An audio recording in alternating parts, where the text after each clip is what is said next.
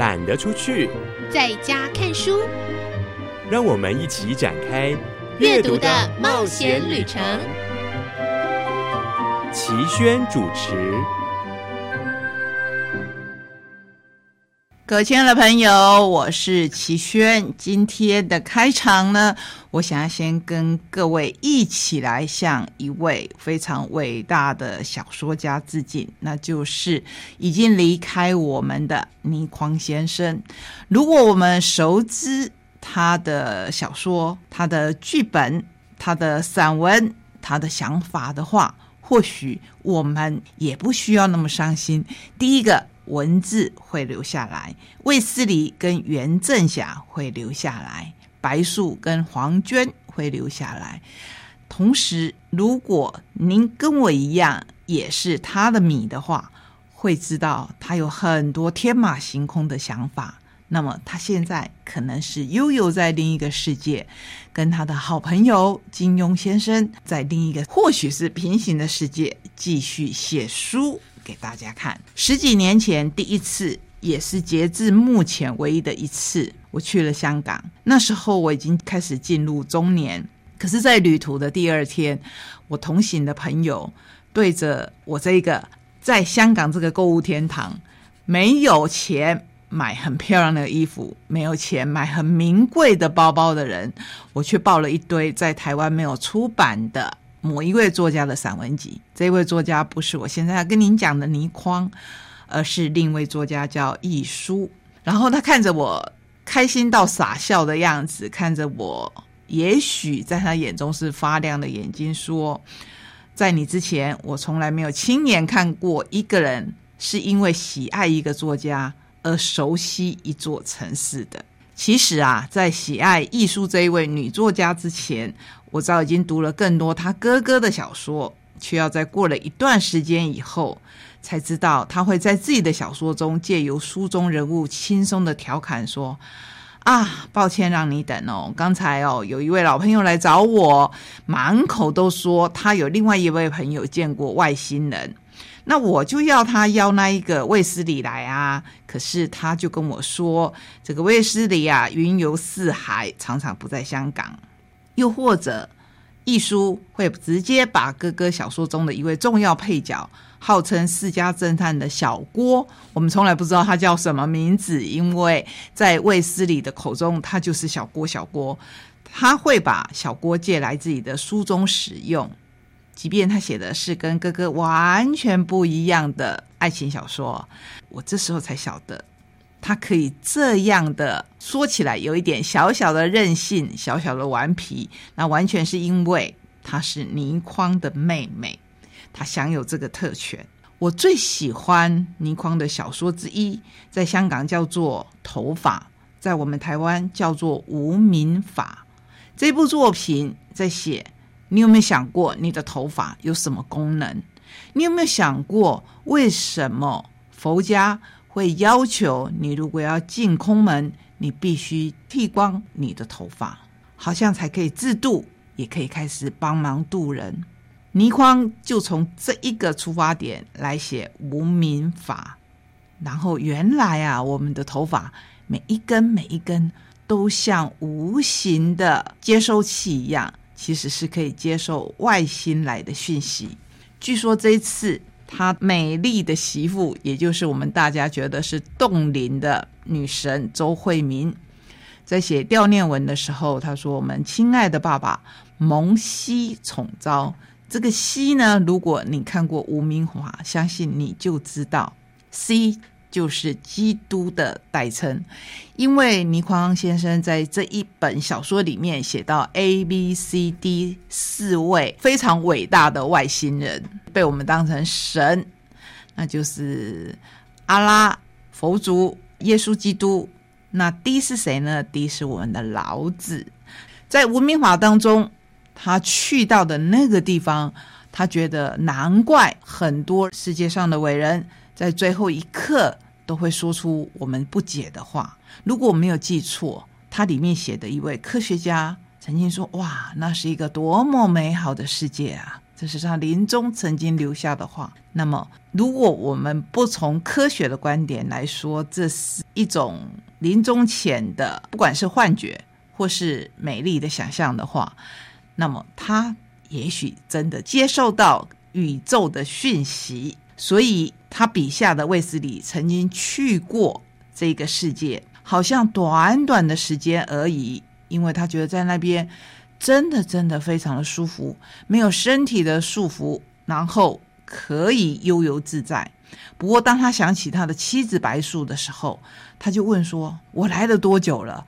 因为我们不是常常讲说，我们在世间的一年，在天上只有一日吗？他突然警觉到这个事实，然后大家就跟他讲说：“你来多久了？”他说：“那不行，我要赶快回去。”因为我跟我的妻子很恩爱，所以他下一瞬间睁开眼睛的时候，看到的是有一点憔悴的白素。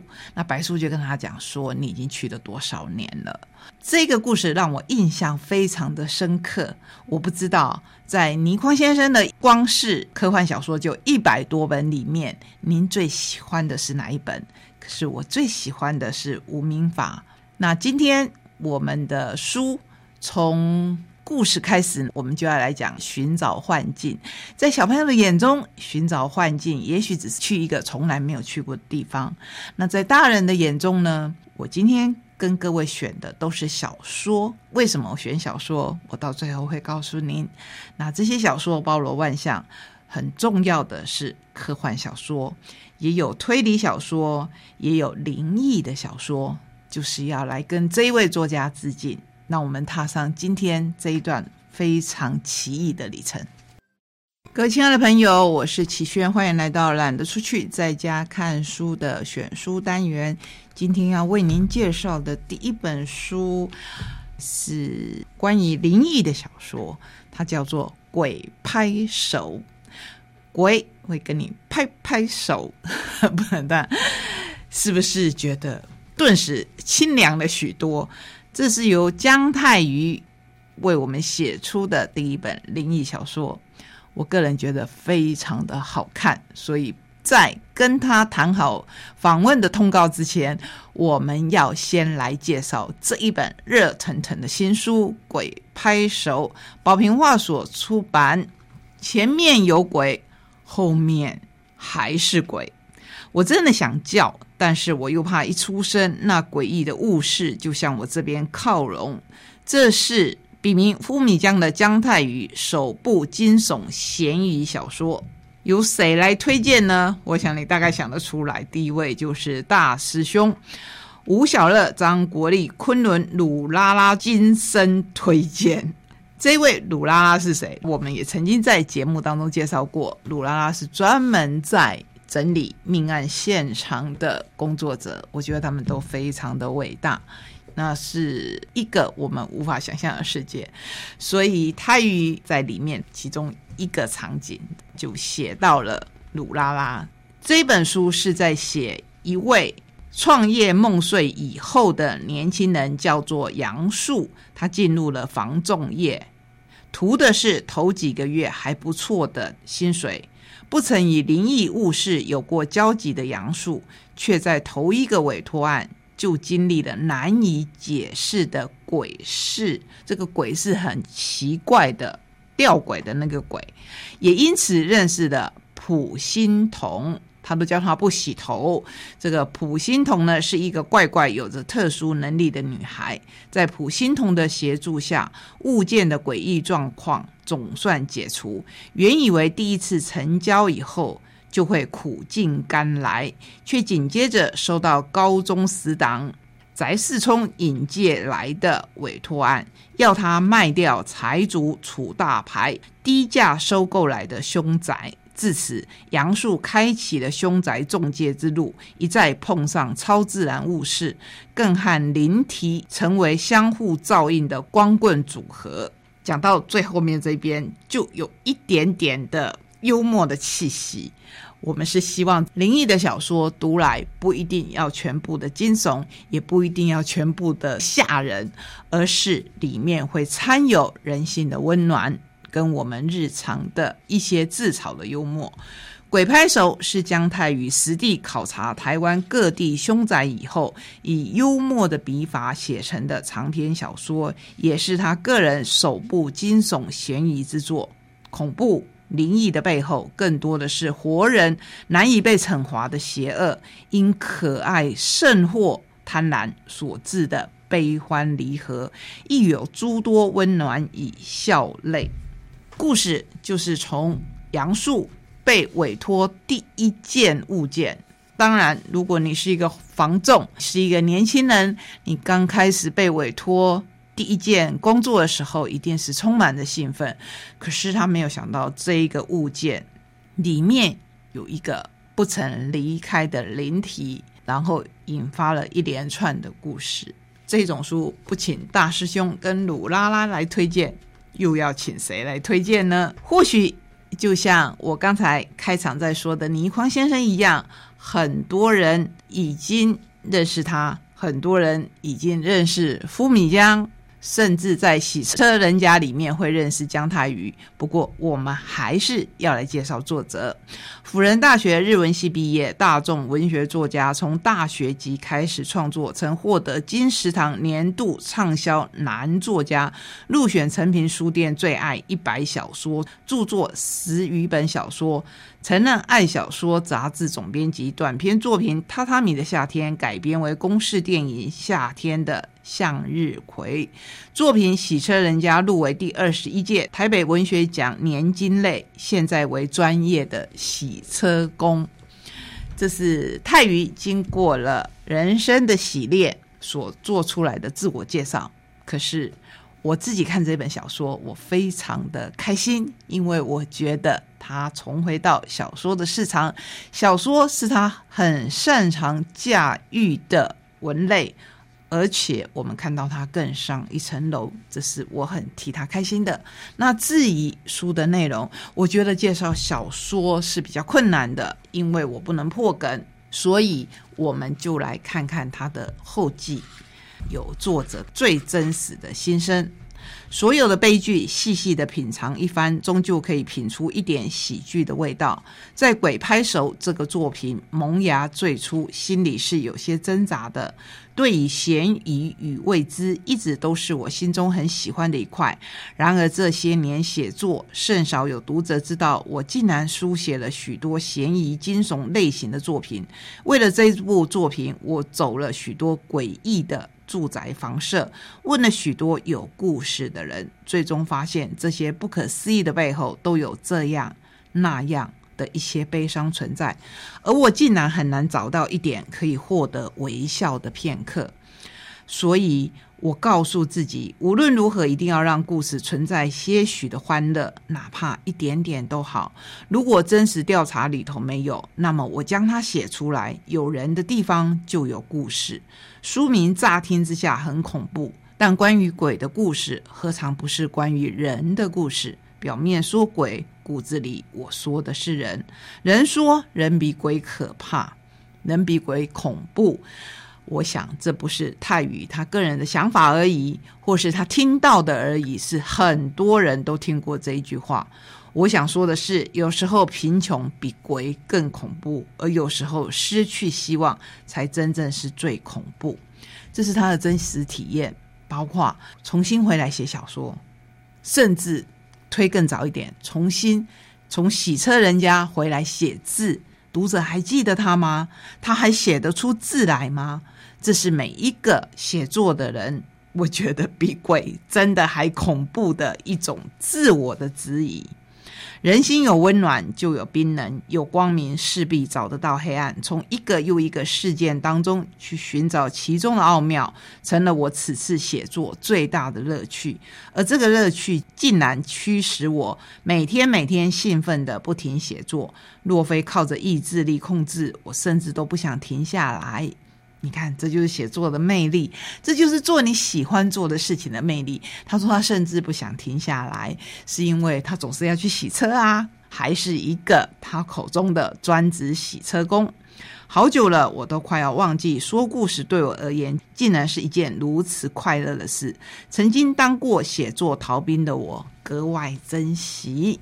好，包括他的后记，我只分享到这边，之后会邀请他来跟我们连线，好好的介绍他重返小说市场这件事情，以及这一本《鬼拍手》。我暂时先跟您分享到这一边，接下来我们要跟您介绍一本跟我们台湾的国球有关系的书，叫《替补的王牌》，这是由时报文化所出版。就算是不被认同、被迫上场的替补，也可以成为称霸自己命运的王牌。这本书的作者非常的特殊，相信有很多人认识他。他叫做卢建章，是广告导演，也是诗人，是小说家，也是跑者。曾经是广告创意积分台湾的第一名，写了十五本书，写过三首歌，和钢笔是舞伴。显然在这一方面是老派的，喜欢用钢笔写字。我想想看，我这一辈子好像跟钢笔不太有缘分，因为我觉得。写起来都不太顺，不过钢笔好像是写作的一种蛮好的 feel。每天一定要与咖啡谈恋爱，还要游自由式一公里或者跑五公里。认为如果抓到一个信念，就要有抓到一个信念的样子，不然就别怕北七的过日子，就是不要怕白痴的过日子。指导过小英的广告。Google 齐柏林篇获选十大微电影，以及他还拍过其他其他的广告。著作有失去愉悦的愉悦，那愉悦是不一样的。最大的是爱，拜拜。有点糟的一年，未来我们好好过。文案是我不知道你不知道的东西。文案力，如果没有文案，这世界会有多无聊？等等，这一本替补的王牌是一本小说，我真的是一看就放不下来。它结合了我们台湾检调单位、警察还有律师，不过最重要的在里面让我读了很感动的是在写我们的国球，也就是棒球。这本小说一开头就是一位老人，看起来是自然的死亡。可是他身上有奇怪的水泡，导致很认真的法医跟很认真的检察官决定要当做刑事案件来做。可是阻力重重，这个阻力呢，反而诱发了他们想要深入的去调查这个案子。而在这个调查案子的过程当中，我们看到高中生球员背后的故事。感动我的是这个东西，你就看到很普遍化，或是你没有深入去了解。我说的没有深入去了解，是你可能知道，可是就像是我们对游民，对于比较中下阶层的东西，觉得看起来难过，我们就选择避而不见。在这本小说里面，我们就看到了。这一些孩子，他们早早的，甚至从国小就开始住校，开始打球，小学、中学、大学一路的打上去，这还是比较顺利的。也就是可能他有机会跟不管是国内的职棒，或是国外来挖角。那如果在这中间已经被操坏了球员，所谓被操坏了的球员，就是身体受伤。再也回不到球场的球员怎么办呢？如果是因为意外，那就没办法，因为人生总有意外。可是如果是因为人为的因素造成了这样，这些球员，这些小小的球员，他们会不会展开报复？案件从这边开始。当然，你知道推理小说绝对不是你原先想象的那样。后面还牵扯了好多好多的事情，我很佩服卢建章这位作者，因为他把我们当前的很多现象集合在这一本其实不算厚的小说里面，看得我们津津有味，而且可以很深入的这一些议题，包括我们的棒球训练健不健全，包括棒球教练他的观念正不正确。包括我们整个社会的结构，是不是有我们看不见的手在操纵？你会说齐轩这是废话，这是一定有的。可是一定有要怎么样写的，你看得懂，又不会侵犯到所谓的人权，这就是作者的功力。因为有时候我们看新闻，那看了老半天，看得不飒飒，不知道说哇，我们可能会觉得生活在中间这个阶层，在我们下面的那个阶层，在我们上面的那个阶层，甚至是在我们上上面的阶层，都是一个平行世界，都是我们所不了解的。不过这一本小说里面，让我们可以看到，哇，原来所谓的官商勾结是什么？在这一个点上，至少在房地产上是怎么样的运作？关于有人真正要保护小孩，他可以做到什么样的地步？这本书就是以这样为出发点，然后会不会有一个 happy ending 呢？当然要请你自己来看了。随着卢建章导演充满。画面以节奏感的文字，不要忘了他是导演，他是拍广告的，他是拍影片的，所以他的书真的是充满了画面感。从一桩命案看见台湾社会的不合理怪象，随着角色一步步抽丝剥茧，所显露出来的是人与人的疏离，以潜藏的歧视，以及难以清理的原生家庭心结，而那正是身处台湾社会的我们再熟悉不过。平常却未直视的各种问题，那些问题来自被阶级定义、被既有的规则决定、被市场要求、被僵化性别观念左右，甚至被强国威胁。每个人都被各自的身不由己捆绑，最终作茧自缚。然而，这个故事依然有爱萌生，因为只要你能面对，就有可能改变。也许无法完胜、完美，更不用说了。可是你还是有机会掌握自我，获得自由。这里面的孩子，尤其是让我看了非常的心疼。